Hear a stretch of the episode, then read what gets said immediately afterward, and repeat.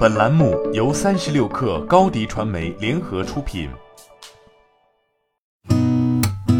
八点一刻，听互联网圈的新鲜事儿。今天是二零二一年六月三十号，星期三。你好，我是金盛。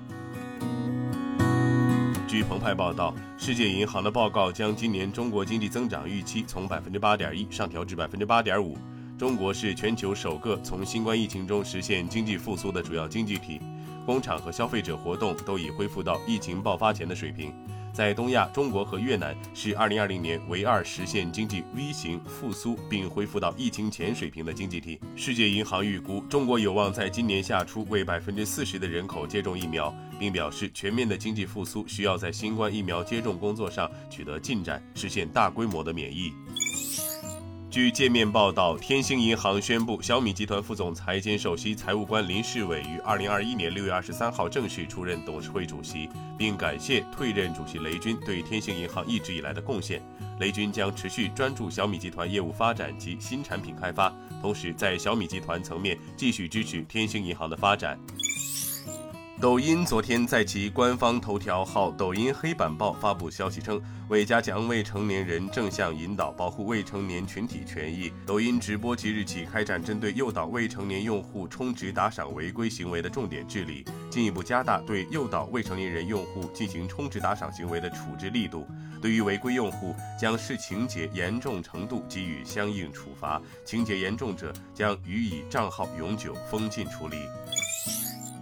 三十六氪从恒大集团获悉，目前恒大有息负债约五千七百多亿元，与去年最高时的八千七百多亿元相比，大幅下降约三千亿元。恒大董事会主席许家印去年在业绩会上表示，恒大的有息负债每年要下降一千五百亿，未来三年要大降四千五百亿。本月初，许家印在战略合作伙伴交流会上表示，到今年六月三十号，有息负债总额要降至五字头。目前，恒大已实现这一承诺。据证券时报报道，今年以来，交易型开放式指数基金继续快速发展，产品数量已超过五百只，实现历史性的突破。其中，权益类 ETF 数量四百五十只，总规模超过八千六百亿元，成为公募 ETF 的主力军。近几年，ETF 市场快速增长，多位投资人士认为，中国 ETF 市场仍将保持可持续的增长势头，具备差异化竞争力的公募将更为受益。三十六氪获悉，国际货币基金组织总裁克里斯塔琳娜·格奥尔基耶娃女士昨天向 IMF 执董事会宣布，提议任命李波先生出任副总裁一职，自二零二一年八月二十三号起生效。李波先生现任中国人民银行副行长。Strategy Analytics 的最新研究表明，全球智能手机用户基数已从1994年的3万急剧增长到2012年的10亿，到2021年6月达到创纪录的39.5亿。据估计，2021年6月全球共有79亿人，这意味着现在全球50%的人拥有智能手机。